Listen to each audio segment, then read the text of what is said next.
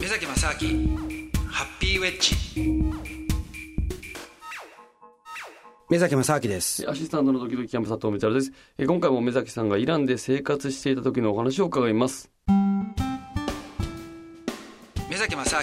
ハッピーウェッジで行くとはい。もうね別世界ですよあの普通に普通に楽しんでる感いじやですか。もうだって例えば家に入るじゃないですか、うんで入った瞬間になんかあの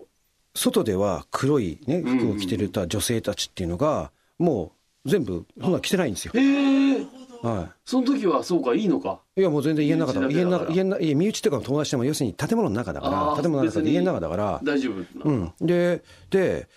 それも着てる格好とかもうん。はい。なんか「おい」みたいな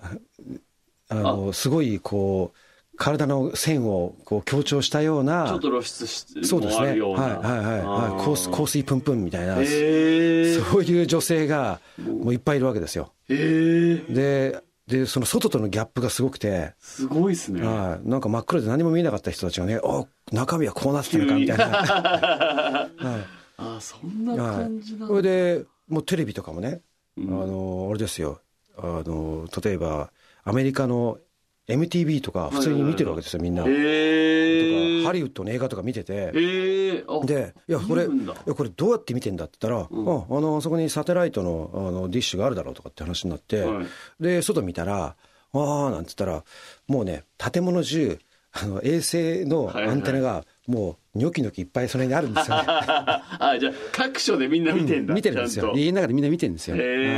え。で、あのーまあ、あんまり大きな声では言えないんですけど、お酒とかもね、別に普通に飲んでましたよね。ああ。はい。それをそのねホームパーティーでね、うん、そうなんですよ。へーだから、あれって、あじゃあ、何、なんか、イランでね、あの、手に入らないものってあんのとかって言ったら、ういや、何にもないよ と。別にね、これ、そうなんだうん、何でもできるから、別にへね、ーその、政府は、あの、立て付け上ね、その、まあ、公共の場では、やっぱりそういう、うんあの、はい、あるんだけども、でも別に家の中までは関係ないから、うんもう全然、もう全然 OK だ、つって。へえ、だから結構そういう、なんていうんですか、2つのこのアンダーグラウンドなね、はい世界があるんで、まあ彼らのその、まあ、ガス抜きってわけじゃないと思うんですけどもね、あのちょっと、なんていうんですかね、あのキープしてるようなところがあると思うんですようーね。んちょっと安心ですねそういう方がねそうですね。で、えっと、もともとその一番最初に言った、あの、結構イランの人たちが、その世界をこう旅してるたりとか、世界いろんなところに住んでる人たちっているんですよ。うんでそういう人たちが中心となってそういうアンダーグラウンドの世界を作ってるんですよねはあだから彼らはたまにそのイランに戻ってきたりはするんですよ、なるほど、はい、でそういう人たちが「ああじゃああいつが戻ってきたから」とかっつって「じゃあまたホームパーティーだ」みたいな感じで こう、ね、やるんですよねおーへえ、はいだから本当にねで人々もものすごいフレンドリーで、うんもうあのいついくらでもねあのじゃあ今度俺ん家泊まりに来いとかねへえ、まあ、なんかみんもうイランに行ったらもうそのままね人んち泊まるだけでなんか2年ぐらい過ごせそうな感じです よ。渡り歩いていろんなとうこんろ、うん、であとねあの結構イランでは女性の社会進出っていうのは非常に進んでいて、で例えばお店とかお店っつってもあのオフィスとかねあのトラベルエージェンシーとかなんかいろいろそういうあの公共の場所とか行っても意外と女性が働いてるんですよ。うーんあそうなんですか、で大学とかそういう、あのーなんて教育も女性のえー比率っていうのは非常に、あのー高くて進学率とかも高くてうんでやっぱりその辺も政府もあの積極的に、ね、女性が働くってことはあの推奨してるんですよね。うんはい、だから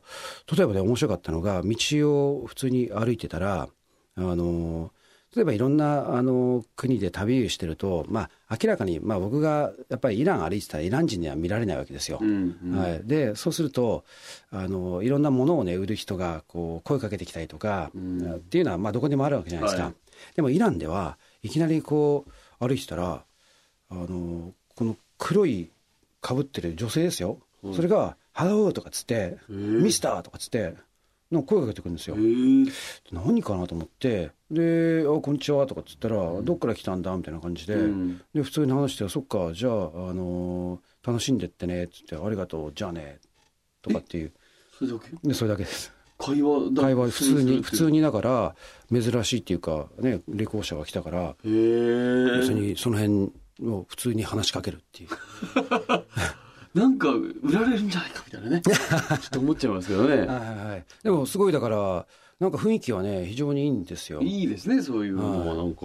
ただあとはその場所によっても例えばテヘランっていうのはあのイランの首都なんですけどもね、うんでそれが地方に行けば行くほどやっぱりどうしてもあのちょっとあのなんていうんですかねイスラムのその戒律が厳しくなったりとかあと政府とか警察のマークが厳しくなったりっていうのもあるんですけども場ね所によってはそうですねうんだから例えば最初に僕は国境をあの越えて、えーまあ、イランに入ったのはパキスタンから入ってたんですけどもパキスタンとイランの国境の近くの方っていうのはあのやっぱりなんていうんですかねあの外国人と話をしてたりするだけで警察がね来てでその人が捕まったとかね、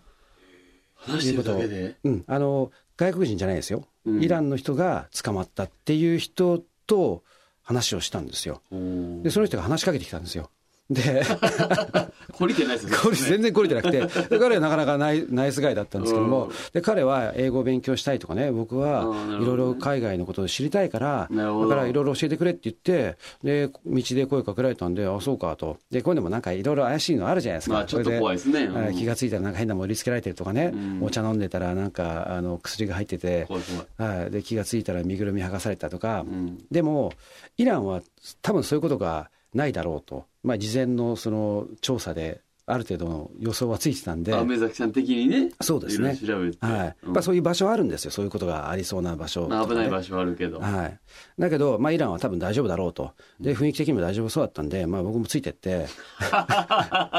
で彼の家とか行ってついてねくな、いやうん家とか行って、いろいろ話をしてたら、うんいや、実はもう僕、3回ぐらい警察に捕まったんだよなんて言って、へえ本当、このおっさん、懲りないなみたいなね。すごいいやついてく梅崎さん梅崎さんですよねそれあだけどまあでもね彼としてはそういう、うん知りたいと外そうな国んのですよことをねそうなんですよ文化をうんだからそういう人がねいるんだったらじゃあ僕もね逆に僕だって知りたいわけじゃないですか知りたいそうですねはいちょうど需要と供給がマッチしてるわけで すよはい確かに確かにだからそんな感じでね本当にイランをねあの僕としては実はなんていうんですかね最初のイメージとは全く違ったねんうん感じでいろんな人の出会いがあってうんで結構あとはイランにはあの世界遺産ね登録されてるような、はいあのすごく美しいあの街並みがあったりとか、うんあとモスクなんかは綺麗なとこありますしねへ、ーで結構ねあの治安なんかも全然、まあ、当時、まあ、今もそんなに悪くないと思うんですけども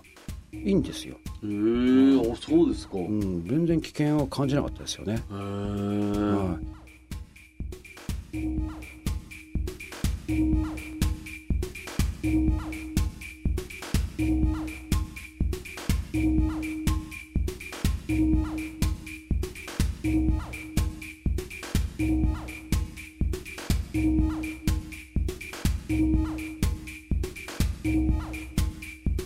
へ